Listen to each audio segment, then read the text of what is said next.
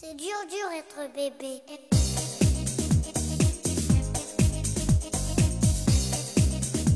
Hello，大家好，欢迎大家收听大型自制科幻悬疑青春偶像励志砍车育儿八卦类辣妈脱口秀节目《腊八粥》，我们是 Lady 妈妈天团。Oh.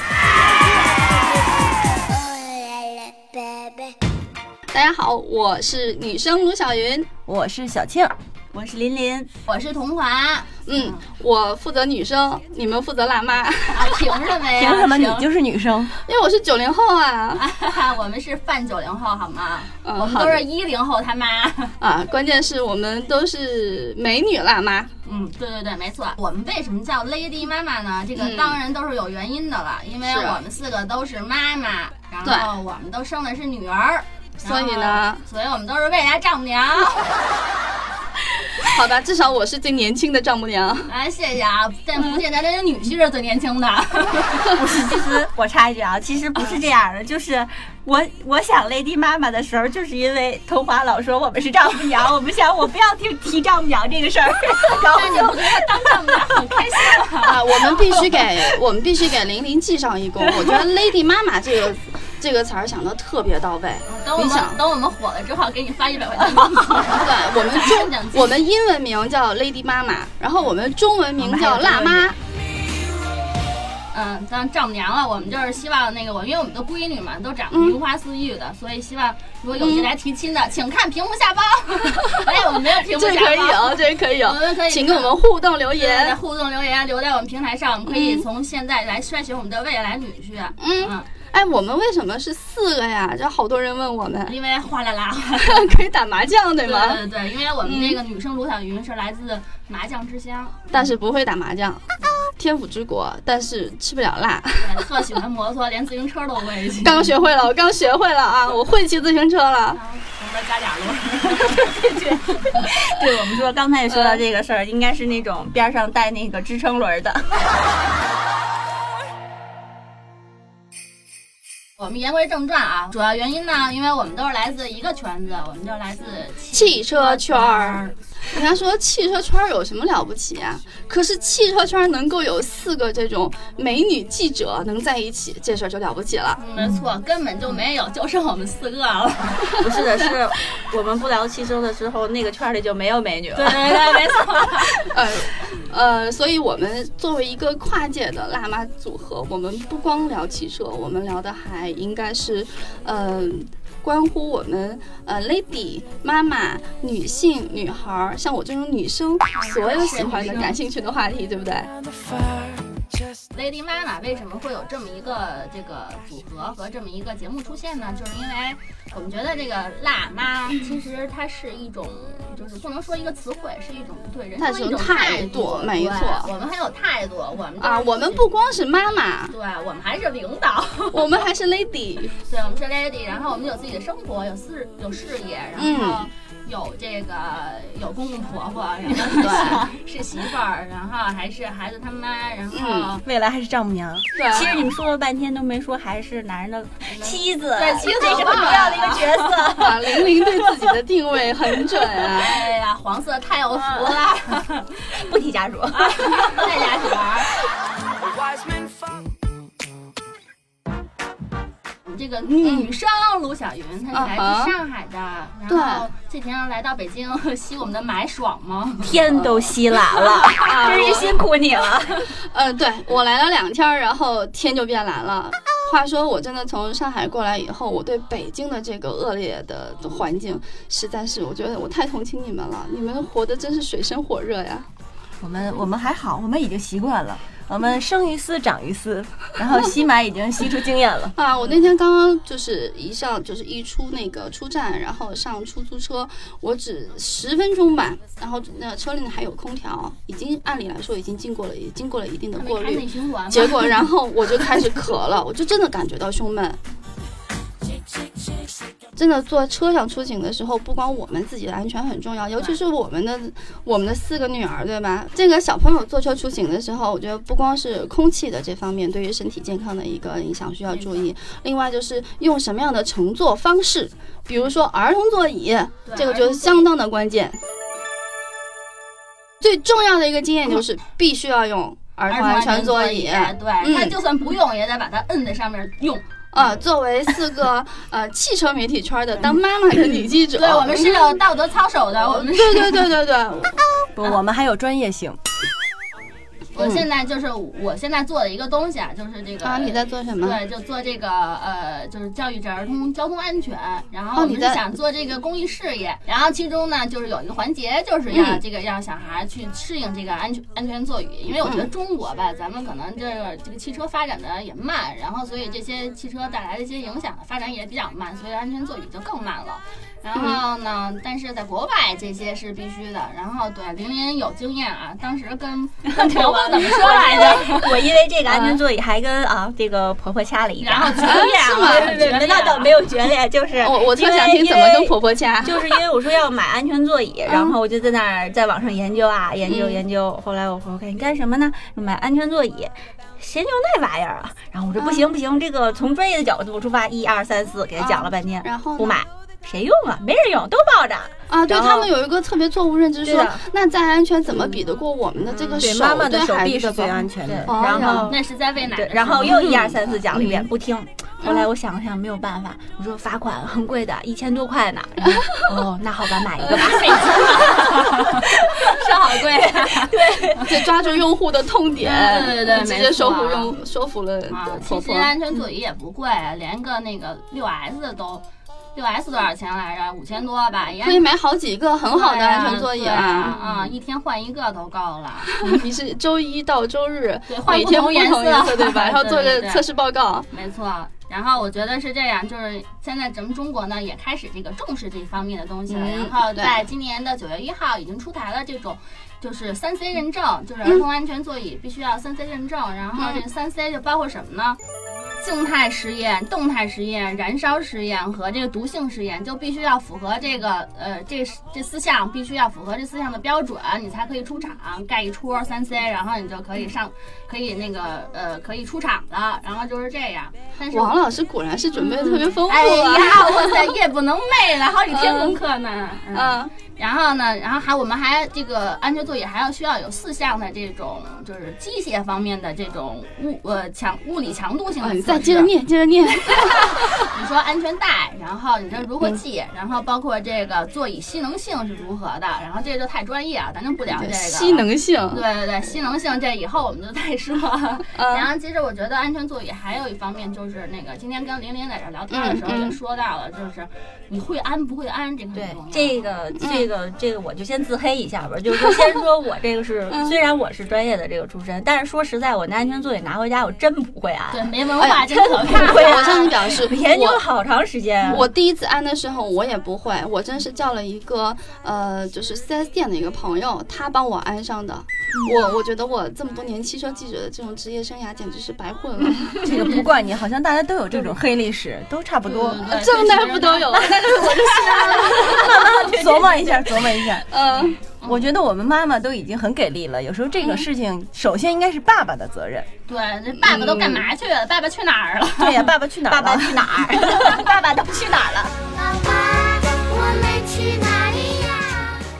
包包括安全座椅本身不说啊，这个三 C 认证什么咱们先不说，首先是这个家长的意识最重要。嗯，没错没不过错，话说回来，我今儿出来之前还看了看网上说，最起码还是有百分之八十六吧，好像是这个数字啊。嗯就是说，这这个认知，就是说他是认知，就是我确实是应该用安全座椅的，就是大家都知道是这件事儿因为。这些参与调查的人，他们都是能够去从这个获取渠道的对，从网络获取渠道的。啊还有你说你的公公婆婆什么的，他会来参与这个调查报告吗？很难，对不对？没错，有的。等我们火了，这就参与了。这个安全座椅啊，我我是最成功的，就是我的女儿今年现在啊，现在还差一个月，嗯才两岁。她从生日快乐。哎，她从出生然后就开始坐安全座椅，就那最最早是那种提篮儿，嗯我就开始让他坐了。然后呢，他最长的一次坐安全座椅坐车坐了七个小时你。是把他打晕了吗？你们你们可以想象吗？打晕了肯定。我我家孩子摩羯座啊，性格非常好，有那个不错的小伙子的妈妈记得来打 屏幕下方留留言。开始打针，他们家娃打针从来不哭。啊，真的啊，对，可能性格天生就比较比较坚坚强那样，所以这个安全座椅它做的是非常的。怎么说呢？乐在其中吧。我现在，所以我现在非常的省事儿。每天要带他出去玩的时候，我就在前面开车，然后把他往后面一放，他自己在后面自得其乐，然后看着窗外的风景，然后看一会儿，可能就睡着了，或者呢跟我啊啊跟我说说话呀什么的，聊聊天儿对，都非常好。所以他丝毫没有抗拒。所以我觉得很多人问我这个经验总结是怎么样，我觉得就是得从小做，对对这这点非常重要。对他就是也养成了一种习惯。对，习惯非常重要。嗯，嗯，像像我们家也是，就是那个对，你们家也有那个儿童安全提篮的，我对记得对对。对，因为这个为什么用这儿童安全提篮呢？这个也是有历史的。嗯这个从我哥那段就开始，然后他们从国外回来的嘛，然后就开始就从国外就带回来这个提篮，就是说人家那国外医院出生必须拿这个东西，就不拿、不让出去啊，对，然后就这样，然后呢，这我生孩子时候也是在那个比较高大上的医院嘛，然后人家也是 不拿提篮儿不让走啊，然后没办法就只好拿上了，拿上以后就那个就就出去了，然后就从小就开始一直做做到现在，然后虽然不像那个郑大夫家那个那么听话啊，就前一个小时还挺安静，后一个小时必须用各种吃的呀什么的喂着他的嘴，然后呃，然后对，然后就哭啊哭啊，因为我也是经常一个人带孩子出去玩儿去，然后因为我本身也挺喜欢出去玩儿，然后又嗯。比较独立自主嘛，lady 妈妈嘛啊，嗯。然后这种 他就在后面哭，那就只能哭了，我就跟他聊天儿，我说你哭哭了也没用啊，我也不能把你弄下来啊，所以你就哭吧，然后就哭哭哭哭哭晕过去睡着了，然后然后就可以了。对，我的经验就是这样，也是跟郑大夫一样，就是得从小培养他这种习惯，不能说，啊，他又又哭又闹，然后你就把他又不忍心。然后那我们那婆婆哈，就是经常会坐在旁边说，哎呀，你把他弄下来吧。然后那个这个我说不行，必须把他绑在这儿。我说你不搭理他，不搭理他就行。我们家娃就是你不搭理他，他什么都什么都 OK，就自己老老实实在，反正哭晕过去就 OK 了。哭晕过去，嗯 你可以的，佩服。我们那个最近不太行，因为我是有点偷懒，我不太。常带他出去特别远的路上，就是因为他他会闹嘛，就是前半个小时还行，而且就是嗯上提上那个上那个车的时候，嗯。如果手里没有吃的，那基本上是捆捆不上的 都是各种各种哭哭闹。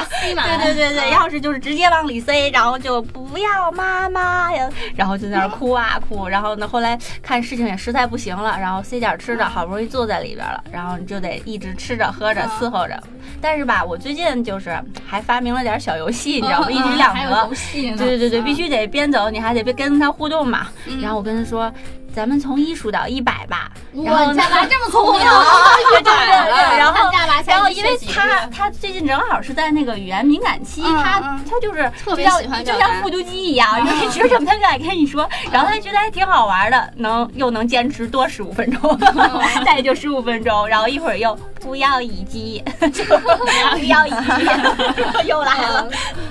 我们家呢，就是现在我们家小朋友是两岁四个月，然后呃其实说实话，我反思了一下，我没有你们做的好，至少我直接跳过了就是你们说的那个儿童安全提篮的这个经历。但当时呢，确实是因为我们外出的这个频率不像你们那么多，我因为主要是那个女生卢小云非常的忙，对，作为一个职场妈妈，相对来说，呃，也比较忙。然后呢，又有就是我的妈妈，然后可以带着她，嗯、嗯所以基本上我对他的就是个人的这种出行这方面的就是经历不是特别多。嗯，呃，但是我们家也有个特点，就是有时候我们是需要有一个两三小时的一个车程，然后去往返我公公婆婆家。关键是在这个两三小时车程当中呢，我只能是我们家唯一的司机。好吧，好吧，这个我知啊，你。们懂了，我们懂驾驶，对，所以我我们是孩子的这个爸爸，然后在后面陪着他。我觉得就是前面其实大家都已经谈到很多了，这是一个习惯的问题。因为你知道小朋友他在很小的时候，他对妈妈的一个依恋是特别强的，他就坐在后面的话，他会会，嗯、他对爸爸的亲昵感可能不像对妈妈的依赖感那么强，他会一直叫啊、妈妈妈妈，他们也会哭什么样？呃，我会在尽量，我我不忍心让他哭晕过去，然后待会我会在尽量的这种，我最我会尽量在比如说那个呃有条件的情况下下去对他进行一个安慰，但是呢，就是一直让他坐在座椅上坐着，就是这个是不管我用什么样的方式，你坐着这个结果是不能变的。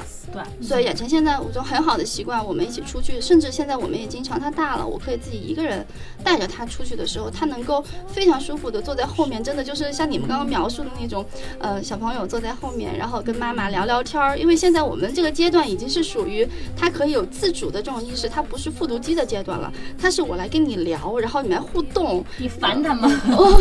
嗯，享受更多，有时候还是有时候确实有点烦。然后，但是真的是一种甜蜜的一种一种一种忧愁吧，呃，特特别享受。最后还是落回忧愁了。哎，不过话说回来，我想起来，就是我第一次自己带着娃出门的时候，就是那时候还很小，就是用的那个安全提篮，然后这样就是我可以。两个人走，因为以前一般都得是，要不然是我先生开车，然后我坐在后边呢，还有的时候那就是我开车，我婆婆坐在后边。然后有一次我突然发现这个东西真的好哎，我就可以只有我们俩了，然后这个解放双手嘛。对对对，没错。对，就是不光解放双手，我觉得就是作为像我们这样的这种，呃，可能既有一些职场的独立自主的女性，对对对的我就觉得，呃，不管是在出行的时候，还是在家里的状态，就是你跟孩子之间一定要有互相陪伴，同时又有各自独立的空间，一定要这样。不光是解放我们的双手，然后也让孩子他们自己去探知他们自己的世界，给他们一些这种益智的游戏，就是娱乐工具，他们可以自己去探索、学习，然后呃，我们能在旁边，然后去呃关注我们需要关注的一些对的事情。对我其实也是这个观点，就是、我觉得就是这个安全座椅是继这个尿不湿以后人类最伟大的发明，对对对对。就是安全座椅提高效率。嗯，还有一个问题就是，我们家孩子一开始也是，呃，先是我在前面开车，然后孩子的姥姥或者别人总得在后面陪着。嗯我认为他是没有办法自己一个人坐在后面，我觉得他会烦。嗯，你觉得？对，我觉得嗯，但是有一次我实在没有办法了，我只能一个人带着他的时候，嗯哎，我发现其实小朋友他适应能力是非常强的。啊，对对对，嗯是。他自己在后面坐着很好，然后我我很担心，我给他准备了很多那个歌啊什么的，爱听的歌，我想让他听，然后听着听着睡着了，结果他没有，他一直就是精神很好的看到外面呀，然后自己还是自得其乐，我觉得真的挺好的。所以小朋友的这个适应能力，我们不要不要轻视。所以这个我我觉得还是我们这个话题还是很重要的，安全座椅。所以让大家养成这么一个意识，要从小开始。不管是对于我们，说实话，就是我们的公公婆婆、我们的爸爸妈妈，就是他们这一代，还是我们身边的这些即将为人父母或者已经为人父母的这些朋友，我们特别想说的是安全、健康、平安、快乐。可能这就是所有人最就是内心最朴实的这种愿望。所以，为了我们的孩子，我们说从儿童安全座椅这一点上，然后一定要从现在做起，从我做起。对对对，有可能就是你这，如果那个听众朋友们生的是儿子的话，也有可能成为我们的女婿，也要从那个做起。要健康成长对。我们很担心你们。这个我现在就挺后悔，我现在用的这个是就是安全带来固定的这种安全座椅，但是实际上这种我觉得还是没有那种就是 ISOFIX 接口，嗯直接用接口来固定的这种安全座椅会更好更。稳固一些，对，更稳固。嗯一开始我这个是我来我来绑的这个安全座椅，然后就觉得这个安全座椅老在晃，用安全带 老在晃。然后后来有一次被别人看见了，人家跟我说，人家跟我说你这样叫什么安全座椅呀、孩子坐上去，那安全座椅都一一直在晃，你如果发生碰撞了，直接飞出去。对，一样安全座椅会飞出去的。嗯后来我就想，哎呀，这怎么办？然后我也是找专业人士帮我又重新固定了一下，嗯。哎，然后重后新固定，我以为重新买了。我现在是想换了，已经提上日程了啊。正在分种的发工资。所以我就觉得这个还是一步到位，就因为现在原来可能前几年有这个 ISOFIX 接口的这个车还还还比较少，现在几乎是不管是这个进口车、合资品牌，还是这个自主品牌，所有的车基本上哪怕几万块钱的都应该有这个接口了。我们可不可以建议这个当就是家里有小孩儿的这个听众们，要是没有这个接口车，大家就不用买了，对 就甭管是哪个牌子的，没错，说的太不用对买了，黑不关心下一代嘛，是不是？对，首先在买车环节就要选择，选择好了。嗯。没错，嗯，啊，当然不能黑倒一片了，因为就是，当然实际上刚才说到有这个郑大夫说到有 ISOFIX 这个接口，这个是欧洲的一个标标配的一个接口，那个美国用的是另外一个标准的，叫这个叫 LATCH，就是拼拼写英文拼写就是 L A T C H。这么多，我也想再说一遍。是应该是应该是对啊。L T C H 对，但是这个就是你要是看是不是这种接口，你就看那个呃那个就是后边后边头座椅头枕后边有没有一个像那个船锚的一个那个标志，标志对，然后那个能抠开里边其实是一个挂挂钩的地方。嗯，嗯，这个这种的接口也行，但是这两种接口的绑的方式可能不太一样，所以你还要分你的座椅是嗯哪种接口，然后有的车是。两种都匹配的，有的车只、大部分车其实是只匹配欧洲的这个标准的。嗯嗯，然后我觉得这个还有包括这个儿童安全座椅，刚才我们讲了两种的卡扣方式，但是它还有这个分这个重量，然后包括就是你的这个安装方式也是不一样的。比如说你的孩子就是在应该是在十八，就是九公斤，九公斤就刚出生到到九呃九个月的时候，咱们一步一步说刚才你说到小提篮儿，啊小提篮嗯对对。小提篮儿是第一步，对，小提篮是几个月以内来着？我都已经忘了。从出。生到九个月吧，对但嗯，它有九个到月呀。大一点的，好像是九个月，就是反向安装，孩子的脸要冲后面。啊，嗯这样的话会对他的颈椎啊做做出一些的保护的，是这样的嗯啊。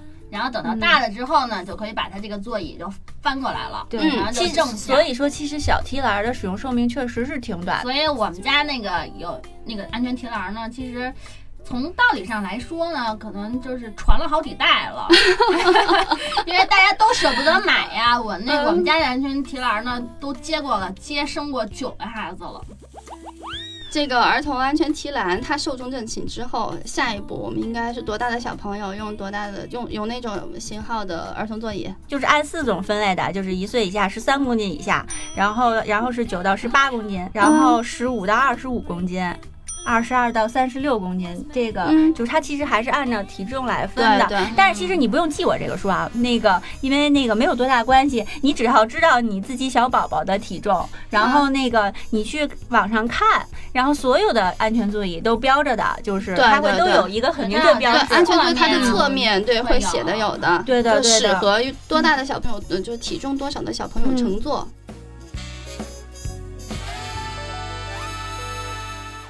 我可以跟大家分享一个，就是我买安全座椅的一个经历吧。嗯我那个小提篮是那个是我表妹，她她小孩头一年出生的，嗯然后所以应该还没有过期，然后我就先借过来用了一下。然后呢，后来我就要买一个新的，后来我想，哎，这个应该啊有现成的吧。然后正好我有一个朋友他们在做这个安全座椅的测试，嗯碰撞测试。嗯，然后他说：“你还用买吗？我送你一个就完了。”我还是送孩子不是啊，你听我说嘛。后来过了几天，我说：“哎，安全座椅呢？”他说被毁了，：“ 不是，他说有倒是有，但是呃市面上好多抽查的都不合格。”哎，对，真的有他问我你还要吗？我说那我不要了。嗯后来我这我是特意去美国买的一个，嗯然后呢，我就在美国的这个商店里，就是那个服务员是一个嗯特别年轻的小伙子，也就二十二十出头，帅嘛，挺帅，真挺帅的。然后那个就是他干一件什么事儿让我还挺就是记忆犹深的，就是我挑。不是，因为我在挑那个款式，就是我喜欢的那款是那样的，但是可能用的时间会稍微短一些。嗯然后我现在喜欢的那款是那样的，然后用的时间虽然长一些，但是就是有一点那个我。我虽然我家宝宝块头比较大，个儿比较高吧，我就默认为他可以头朝前坐了，但是那个人跟那人说我宝宝是半岁大了，那个人说什么就是不卖不卖给我。他就他也不说我不他不说我不卖给你，嗯。他说这款只能朝前坐，你宝宝只能朝后坐。我说嗯。我想看看，我就我喜欢这个款式。嗯。他说这个真的不能做真死心眼呀。然后他回去的时候他就已经 可以我也我也这么解释过，但是他们就他就很负责任，他就一直看着我，嗯，然后就真的就摇头，他说真的不能做，就是他其实在替你着想。嗯后来我就后来我就买了我先生喜欢的那款，但是我觉得其实还是蛮感动的。国外的这个人，他对这个儿童的这种关心，就是就是不是说因为你是他的父母你才关心他，就是全社会都会都会觉得自己一个是有责任的。问题嗯，是嗯嗯其实中国父母对孩子也关心，但是关心的点可能说我给他买好看的衣服，给他想吃什么我就给他买什么，然后带他去玩什么。但是最基本的这个乘车安全，我觉得其实才应该是重中之重，是你最关、最应该关心孩子的地方。对啊，没有平安，没有健康，就没有一切。